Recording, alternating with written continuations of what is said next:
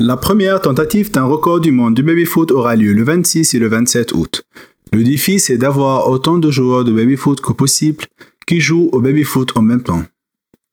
Vous pouvez jouer à toutes les tables du monde et avec au moins 4 participants disposant de l'application comme Kikan. L'application est l'étiquette officielle, aussi la preuve de votre participation.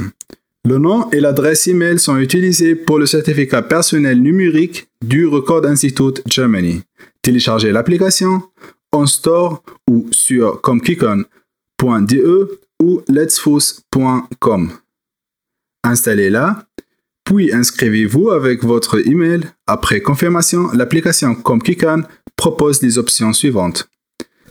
Une carte interactive sur laquelle vous pouvez trouver des endroits dans le monde entier où se trouvent des tables et où se joue le baby-foot. Vous pouvez ajouter votre local de baby-foot préféré à tout moment à travers l'application. Entrez l'adresse complète, le nombre de tables et les horaires d'ouverture. Envoyez et c'est fait.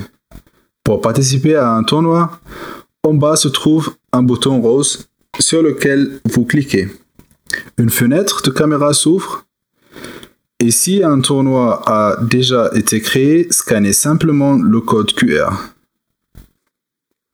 Ou appuyez sur le bouton Créer un tournoi, entrez le nombre de tables et vous pouvez commencer votre propre tournoi.